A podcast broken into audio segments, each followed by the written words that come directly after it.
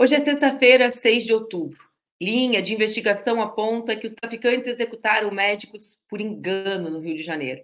Flávio Dino anuncia pacote de 109 milhões de reais para conter violência na Bahia. Decisão em posse do STF mostra que Moro pediu para investigar autoridades com foro privilegiado. Separa o teu café e vem comigo, que está começando o nosso Expresso com a Manu de hoje.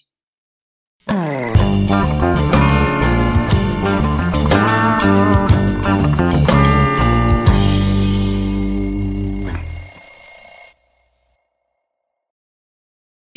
bom dia, bom dia. Sexta-feira, dia 6 de outubro, e está entrando no ar mais um Expresso com a Manu, nosso programa que acontece entre segundas e sextas-feiras, aqui nas redes do Ópera Mundi, com transmissão simultânea nas redes Ninja, e eu sempre esqueço de me falar no meu próprio canal. Olha, eu sou a única pessoa que consegue esquecer do próprio canal no YouTube. Eu nem sabia que vocês estavam assistindo tanto por lá. Obrigada, pessoal. Bom, o nosso Expresso, como vocês já sabem, acontece sempre às 7h30 da manhã, mas pode ser acompanhado depois, se vocês preferirem, se vocês gostarem de dormir mais. Afinal, hoje é sexta-feira, muita gente já quintou, muita gente vai testar, muita gente já está trabalhando, então pode assistir quando tu conseguir, ou também depois, fora do YouTube, no formato podcast. Pegou o teu café para acompanhar o programa de hoje? Vamos lá. Ontem o nosso programa acabou de uma maneira muito triste, uh, talvez seja um dos temas que mais me perturba, que mais faz com que eu uh, tenha dificuldade, inclusive, de me expressar, que foi justamente com a notícia da execução dos três médicos no Rio de Janeiro, na Barra da Tijuca, no Rio de Janeiro, dentre os, um dos médicos, dentre os três, um deles irmão da deputada Sâmia Bonfim. Eu quero primeiro começar o programa, mais uma vez, enviando um abraço solidário à família desses três médicos, às mães deles, às esposas, companheiras, namoradas, né, aos irmãos, irmãs, aos amigos, às pessoas queridas, estendendo esse abraço de maneira muito especial à deputada Sâmia, à sua família, desejando que eles tenham muita serenidade, eh, muita união e muita para enfrentar esse momento com essa dor indescritível, né? É uma dor uh, violenta, é uma dor brutal, é uma dor daquilo que não precisava, que não podia, que não devia ter acontecido, né? e, e por isso eu quero mais uma vez os abraçar. Nós todos passamos os dias de ontem muito impactadas com essa notícia. A notícia da execução dos três médicos na Barra ficaram girando na nossa cabeça e todos nós, todas nós, tentando buscar, encontrar motivos que não existem, evidentemente, para explicar um crime tão brutal. Óbvio, depois do assassinato da Marielle, a gente recebeu, de forma muito legítima, a notícia de ontem com aflição, com o temor, porque nós vivemos há cinco anos, há cinco anos a execução da Marielle de maneira absolutamente política e até hoje não sabemos quem mandou executá-la, quem executou Marielle e Anderson. E é por isso que no meio, quando nós recebemos essas notícias, todos nós tememos que se tratasse de mais um crime político. Em meio a essas especulações, eu quero trazer para vocês algumas informações sobre o que nós já temos. São ponderações de especialistas, informações trazidas pela polícia. Vocês sabem que a Polícia Federal está acompanhando, junto da Polícia Civil do Estado do Rio de Janeiro, as investigações.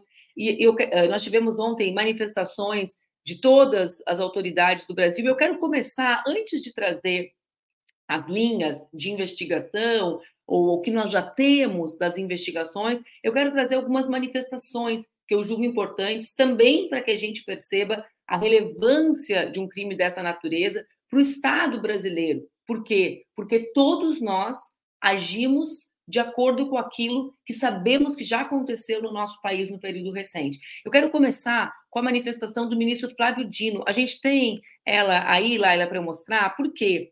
Vamos deixar, eu gosto desse, gostei desse formato novo que a gente teve. Olha só, o que, que o Flávio nos diz? O Flávio diz, sobre a execução dos médicos, conversei com o governador do Rio, Cláudio Castro, né, óbvio, obrigação dele.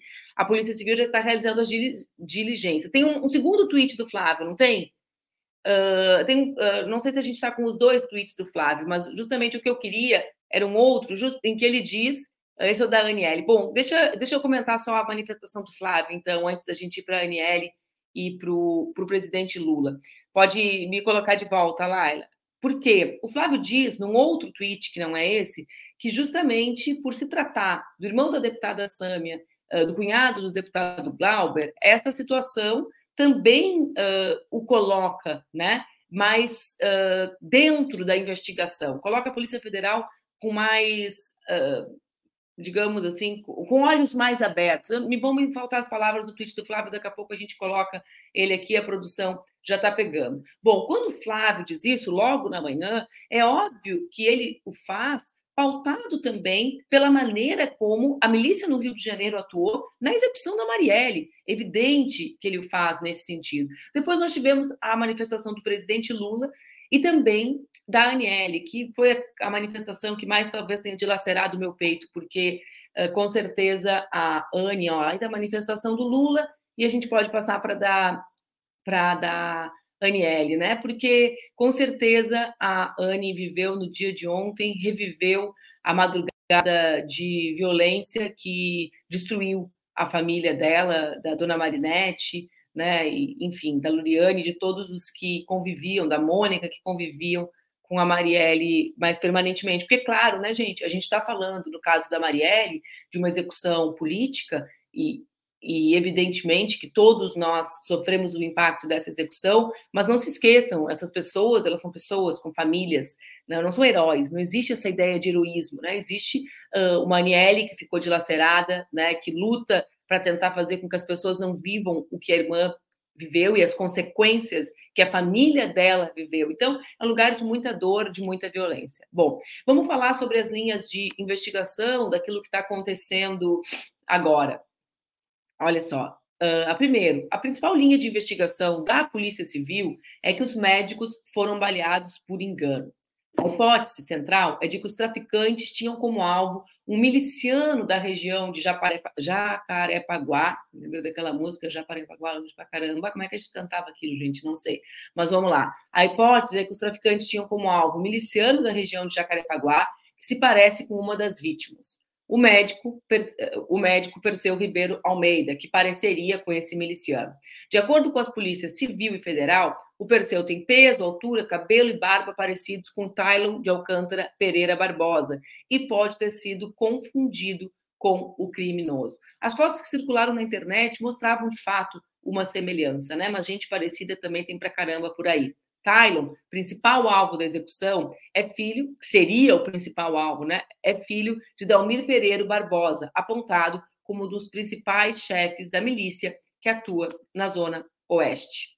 A TV Globo apurou que Tylon mora perto do quiosque onde aconteceu o crime. Agora vejam só, né? A Globo consegue apurar que o miliciano que seria morto no lugar do médico que foi executado nessa hipótese mora ali perto, ou seja, a polícia sabe onde vive o miliciano. Isso tudo faz parte da, da, da, da verdadeira loucura né, que transformou-se o Brasil com territórios tão vastos ocupados pela milícia, como é o caso da cidade do Rio de Janeiro, que tem mais de 50% do seu território físico ocupado pelas milícias. A polícia investiga se uma pessoa viu o grupo sentado e informou aos assassinos. Na imagem das câmeras, é possível que a gente veja que um dos autores, um dos atiradores voltou para conferir o estado do Perseu, já baleado, ou seja, daquele que poderia ser o alvo confundido. Em um áudio supostamente interceptado pela Polícia Civil, né, um homem aparentemente indica o local onde ocorreu o ataque na noite de quarta. A gente tem o áudio por aí, né? Nossa, que eu doido.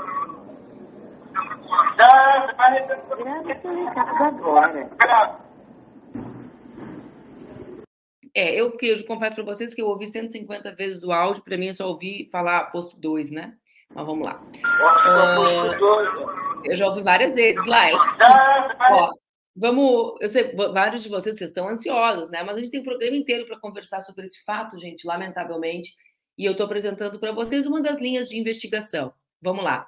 Segundo os investigadores, segundo os investigadores, a voz desse áudio seria de um traficante, o Juan Breno Malta, chamado de BMW, braço direito do Felipe Mota, o Lesk, que era o miliciano da Gardenia Azul e migrou para o Comando Vermelho na tomada da região do tráfico. Já vou trazer várias informações sobre isso de especialistas nos quais eu confio muito, tá? Para que a gente possa avaliar sem avaliar apenas com as palavras da Polícia Civil do Rio de Janeiro. Deixa eu dar meu golinho no café. Esses dias vocês me deram até dica de como tomar o café. Eu gosto mais de você, gente. Bom, ele teria recebido a informação de que o Tylon estava no quiosque do Naná e estava tentando indicar onde ficaria a Avenida Lúcio Costa. A comunicação interceptada foi feita pouco antes do crime. A delegacia de homicídios ainda apura se os criminosos executaram, que executaram os três médicos foram mortos no interior do complexo da Penha, zona norte do Rio, na manhã da quinta.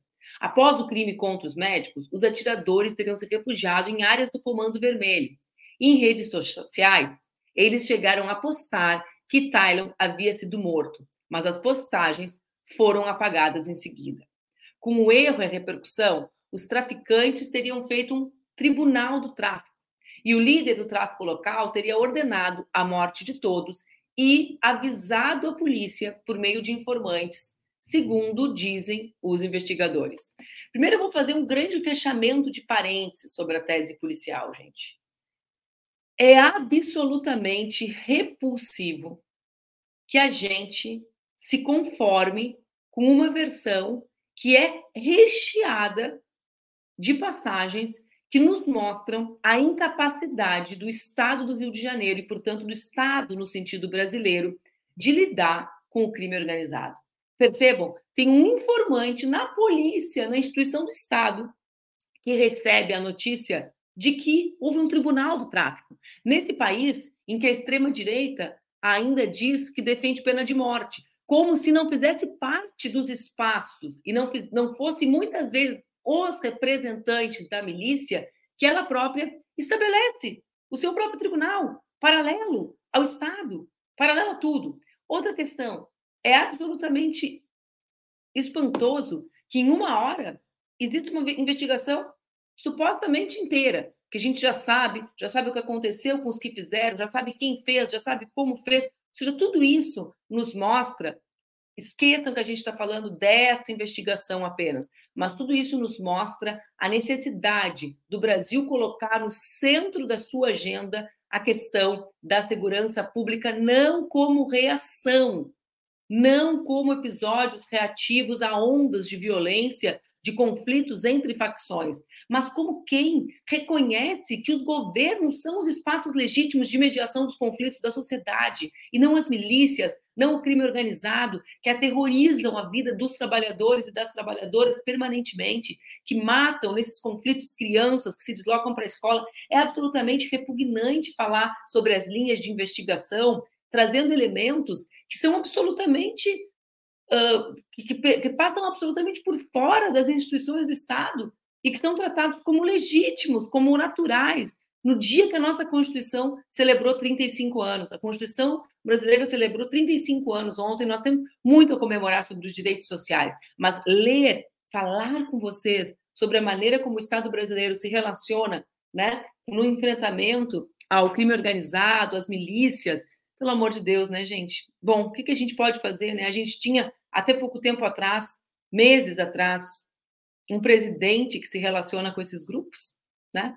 Um presidente que tem relação, que empregava miliciano, que, enfim, é absolutamente triste e, é, e, e demonstra, mais uma vez, a urgência da gente tratar esse tema como o tema central, como o tema central do desenvolvimento nacional. Não existe um Brasil que possa se desenvolver se o Estado não é aquele espaço que comanda, que media os conflitos da própria sociedade.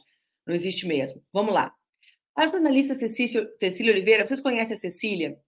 Espero que vocês a conheçam. Ela é uma das maiores especialistas na área de segurança, comprometida, especialista real, não episódica né? Gente que se dedica, que estuda, que acompanha, que tem informações, que trabalha a partir de dados e não de a partir de devaneios. Vamos lá. O que a Cecília nos diz? Ela fez um filme no Twitter ontem. Muito interessante. Ó, o pessoal me deu a dica. Abre o Twitter e toma o teu café, porque daí a gente fica lendo e tu vai tomando. Muito bem, obrigada, pessoal. Olha só, ela nos diz o seguinte: uh, ela diz ela, ela nos explica nesse fio por que a hipótese dos médicos terem sido confundidos não é assim tão absurda. Com os dados do Instituto Fogo Cruzado, que acompanha a violência armada no Rio, ela relembra que na Zona Oeste aconteceram 53 execuções que resultaram em 67 mortos somente em 2023. O aumento das execuções e chacinas na região se agravou após um racha entre as milícias.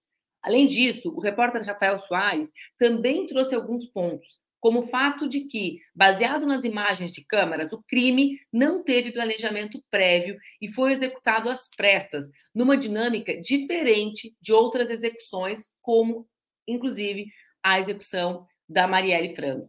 Rafael aponta que os criminosos não se preocuparam em esconder seus rostos das testemunhas, das pessoas que frequentavam o local, também não usavam armas longas, que são as consideradas mais eficazes, e sequer evitaram ser flagrados por câmeras de segurança.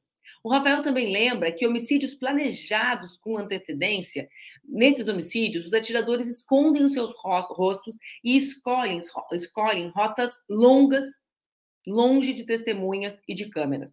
Após o crime, muitas autoridades se manifestaram e manifestaram, claro, uma especial solidariedade à Sâmia, porque é a pessoa que todos nós conhecemos, que privamos, que faz parte da, da, da, da luta política. Dentre essas autoridades, um fato me chamou a atenção, e eu quero conversar sobre ele com vocês. Ele me chamou a atenção de uma maneira muito triste, gente. É tudo para mim é muito triste, é muito para mim essa, esse tipo de violência é muito muito pessoalizada, sabe? É, é, ela tem, tem um impacto uh, diferente, né? E eu Daqui a pouco eu falo sobre isso com vocês, mas vamos lá. A mesa diretora da Câmara divulgou uma nota de repúdio.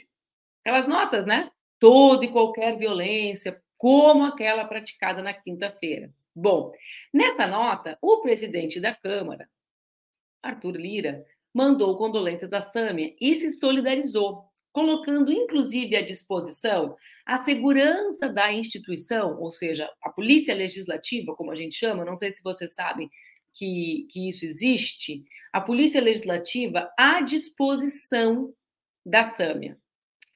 Gente, olha só, deixa eu falar um negócio com vocês que eu falo sempre aqui e eu. Tudo bem, vou ser repetitiva, vamos lá. A gente tem um conjunto, a gente tem um conjunto grande de mulheres parlamentares sendo ameaçadas. A própria Sâmia, num vídeo recente que eu já vou exibir para vocês, falou sobre as ameaças que ela sofre. Ela não está sozinha. Eu poderia falar da, da Dayana, eu poderia falar das nossas deputadas, como a Isa Lourenço, deputada estadual de Minas, eu poderia falar da Mônica, companheira da Marielle, que recebeu ameaças, todas essas, essas que eu citei, que foram as que me vieram na cabeça agora, receberam ameaças no mesmo dia de estupro corretivo, recebem sistemáticas ameaças de morte. O que acontece quando essas mulheres são ameaçadas? Nada. Um absoluto silêncio, um silêncio sepulcral, inclusive dos nossos companheiros de jornada e de luta. Agora, quando há a execução do irmão da deputada Sâmia, e abrindo parênteses, com todas as linhas de investigação correntes, todos pensam automat automaticamente que pode ser a materialização de uma dessas ameaças. E, portanto, vamos lá, não esqueçam que as investigações ainda estão acontecendo. Não desrespeitem a família da Sâmia, não encontrem os resultados na cabeça de vocês. Vamos esperar o que vai acontecer, certo? Porém, nada disso altera o fato de que estas mulheres, como a própria Sâmia, são ameaçadas e quando um fato como esses acontecem, as pessoas deixam evidente que sabem que a ameaça é para valer. O que o Arthur Lira fez ontem, quando ofereceu segurança para a Sâmia, foi dizer: eu sabia que as ameaças que tu estava recebendo eram para valer, mas antes eu, como diz o povo, caguei e andei. Fiz pouco caso com as ameaças que vocês, Dayana, que vocês, Jandira, que vocês, Sâmia, recebem. Então percebam que as instituições não protegem as nossas mulheres ameaçadas. Dizem o quê? Dizem que é mimimi. Dizem que nós somos monotemáticas, como se a defesa da nossa própria vida fosse monotemática, fazendo com que muitas vezes nós Não falemos sobre as violências, as ameaças que sofremos, porque não aguentamos mais ouvir críticas por falarmos sobre isso e não falarmos sobre o preço dos alimentos. Como se fosse uma contradição. Estar viva para continuar lutando e lutar. Então, talvez das coisas que aconteceram ontem, a que mais me chamou a atenção foi justamente a possibilidade da Samia ter segurança agora. Vejam o que ela disse há três meses numa entrevista que ela deu para Tati Bernardi. Percebam. Tá aí a entrevista? Temos. E uso uma vez por mês, 15 dias, é, com ofensas horrorosas, dizendo que vai me matar e matar minha família das formas mais horríveis, e sempre com requinte de, de crueldade, assim, de coisa. E aí dá para investigar quem é? Eu... Então, ferramenta eu acredito que exista para isso, né? Mas aí depende do papel também de redes sociais e de vontade política, que nunca teve. Né? Vocês estão vendo isso? Bom, uh, agora, existe um outro. Então, assim, uh, prestem atenção, aproveitem que a cabeça de vocês se conectou com a Sâmia, aproveitem essa solidariedade genuína que vocês estão sentindo com relação à Sâmia, aproveitem essa, essa materialização do terror do terror, do verdadeiro terror, que são as execuções, e a possibilidade das execuções serem políticas, porque é isso que o tweet do Flávio diz, quando ele diz: olha, tem a Sam e o Glauber, atenção, estamos atentos. Né? É isso que vocês pensaram. Independente do resultado das investigações, está aqui o tweet. Uh, é, esse é um dos tweets do Flávio, ele fez um conjunto deles. Mas vamos ver, esse, ó, em face da hipótese de relação e face da hipótese. Se existe a hipótese, é porque esse fantasma ronda a nossa cabeça. E eu quero saber por que, que esse fantasma ronda na nossa cabeça e nós não fazemos nada quando as parlamentares são ameaçadas. Vocês percebem? É, é algo, para mim, muito emblemático de como a vida das nossas parlamentares não vale nada, absolutamente nada. Para mim é algo triste, é algo que eu, lamentavelmente, eu cheguei à conclusão sozinha com as ameaças que eu mesmo vivi, né? Porque eu recebi essa notícia ontem, levando minha filha para a escola, né? E lidando com tudo o que passa na cabeça com relação ao volume e o conjunto das ameaças que eu já recebi que a envolviam. Então, se a gente sabe, quando acontece a execução, que existe essa hipótese, socialmente essa hipótese existe, vocês entendem? Se ela existe socialmente, nós temos a obrigação de proteger as nossas parlamentares, como a Sâmia, não depois de que uma execução é feita, deputado Arthur Lira, mas antes, quando elas denunciam, quando elas fazem os boletins de ocorrência, não é depois que é executada que se protege quem já virou o corpo estendido no chão. É antes. Nós precisamos enfrentar. E enfrentar a violência política, eu quero falar sobre isso, essa violência, ela não, ela não cai do céu. Ela não vem assim, ela não surge um dia de manhã, ora, vamos falar Uh, da, do, da, da, vamos executar, vamos ameaçar, vamos dizer que a Dayana precisa ser alvo de um estupro corretivo, vamos ameaçar a filha de três anos da Isa Lourenço em Minas Gerais. Olhem só, ontem, em meio à dor violenta da perda do irmão, a Sâmia recebeu um conjunto grande, não achem que eu estou falando de relevância aqui, de comentários absolutamente pautados por esse ódio um ódio que é construído e alimentado pela extrema-direita no nosso país há uma década. De parla desde parlamentares que manifestaram a sua solidariedade com aquela vírgula, como se a solidariedade pudesse ser objeto de vírgula, vírgula, se não defendesse bandido, vírgula, talvez agora perceba, até pessoas que utilizaram dessa, dessa comoção do fato desse ser um assunto relevante na sociedade, portanto, nas redes, para atacar a deputada Sâmia e ganhar seguidores e engajar as suas redes a partir do ódio violento. Olha, eu sei, eu, eu acho que a gente nem vai publicar as, as mensagens uh, de ódio contra a Sâmia, não, não sei se a gente tem alguma delas separadas aqui. Eu li algumas delas ontem e fiquei absolutamente repugnada com a forma como, mesmo no pior momento, o ódio se articula, se organiza e é alimentado pela extrema-direita brasileira. Esse fato não é novo. Isso também aconteceu depois da execução da Marielle Franco, quando velozmente a extrema-direita se mobilizou para vender uma versão, inclusive com imagens falsas, eu acho que vocês se lembram, de que a Marielle era parceira, namorada de um cara do tráfico do Rio. Né? Óbvio, essas versões elas encontram legitimidade porque o ódio é alimentado em fogo baixo, permanentemente. Às vezes sobe, mas ele está ali, permanentemente ligado, sendo alimentado, nutrindo essa, essa galera que vive, que se alimenta, que faz os seus negócios a partir dele. Porque, claro, através desse ódio social que eles constroem, que legitimam, eles vivem e montam e organizam seus negócios, porque a milícia não é uma organização que tenha violência como fim. O que ela tem como fim é dinheiro, organização, relações com poder, influência política, social, para fazer negócio. Negócio. Um negócio pelo qual a violência, a violência atravessa, mas ela faz negócio, emparcerada muitas vezes com os homens poderosos, né, com os homens poderosos. Bom, ontem, durante todo esse dia de muita comoção e de muitas reflexões de uma parte grande, sobretudo das mulheres que fazem política, né, porque, eu vou repetir, independente das linhas de investigação, a hipótese assombrou a cabeça de todos vocês, porque essa hipótese existe porque todas nós estamos sob ameaça. Então, independente do fato, nós revivemos o que, é, o que pode acontecer com uma mulher que faz política no nosso país. Em meio a, a toda essa essas reflexões, o ministro da Justiça, Flávio Dino, estava indo para a Bahia, justamente quando ele recebeu a notícia. Para que ele estava indo para a Bahia? Para anunciar um pacote de mais de 130 milhões de reais para a segurança pública do Estado. Ontem, por exemplo, a cidade de Jequié, na Bahia, teve uma chacina violentíssima, na qual morreu uma criança, uma mulher grávida, se eu não me equivoco. Eu conheço Jequié, eu estive lá em 2018 né? um povo trabalhador, um povo que vive também uh, uh, marcado por essa onda de violência na Bahia. Esses recursos, esses 130 milhões de reais, vão ser uh, utilizados para a instalação de novas unidades da PF e da Polícia Rodoviária no Estado, para compra de viaturas e programas de combate a segura...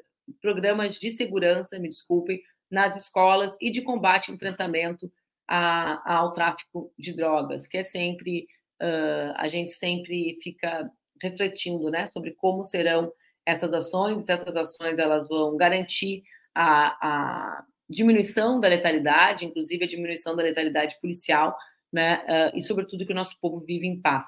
Porque a gente precisa pensar sobre isso, né? Como é que o nosso povo vai viver em paz? Por que, a paz é um, é um sonho tão distante do povo brasileiro? Vamos lá. O Flávio fala acertadamente, e essa talvez tenha sido uma das grandes ações do Ministério da Justiça nesse período, que o aumento da violência, de modo geral, também tem relação com a alta armamentista irresponsável dos últimos anos.